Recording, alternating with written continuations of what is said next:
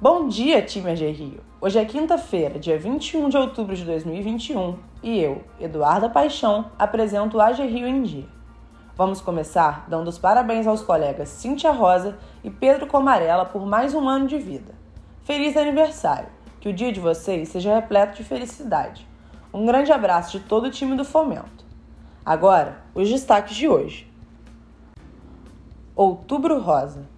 Muito já foi falado sobre os cuidados e prevenções a serem tomados em relação ao câncer de mama, mas pouco se ouve falar sobre a história do Outubro Rosa. O movimento foi criado na década de 90.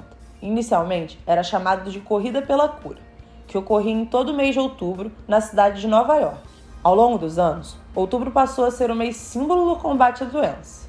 O movimento chegou ao Brasil em 2002, em São Paulo, quando no Parque Ibirapuera a iluminação rosa coloriu do obelisco mausoléu ao soldado constitucionalista. Desde então, as iniciativas se tornaram mais frequentes e todo mundo se mobiliza para passar as informações necessárias para a prevenção do câncer de mama. Parceria AG Rio e Associação Comercial. A AG Rio fechou mais uma parceria de sucesso, dessa vez com a ACRJ, Associação Comercial do Rio de Janeiro. O objetivo da parceria é a divulgação do portfólio de produtos da agência entre os associados. O foco será o programa Supera RJ.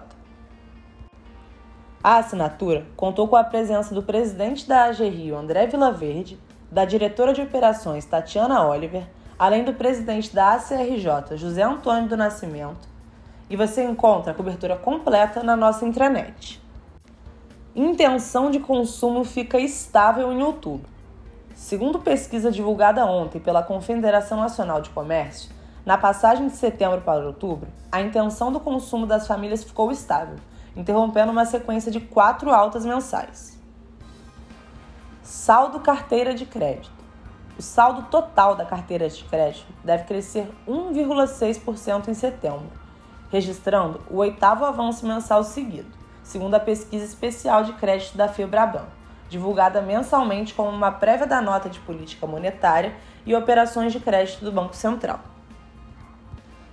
Segundo o levantamento, o destaque deverá vir da carteira destinada às famílias. As concessões de crédito devem ficar praticamente estáveis em setembro, com um avanço de 0,3%. No entanto, diz a Febraban, se o resultado for ajustado por dias úteis, o crescimento vai para 5%. Campanha de vacinação.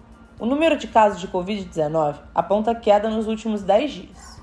Desde julho, o Brasil conseguiu alcançar menos de mil mortes diárias, após um período de quase 200 dias dentro dessa média.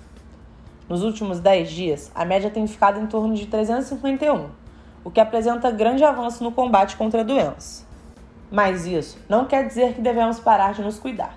As medidas de proteção continuam valendo.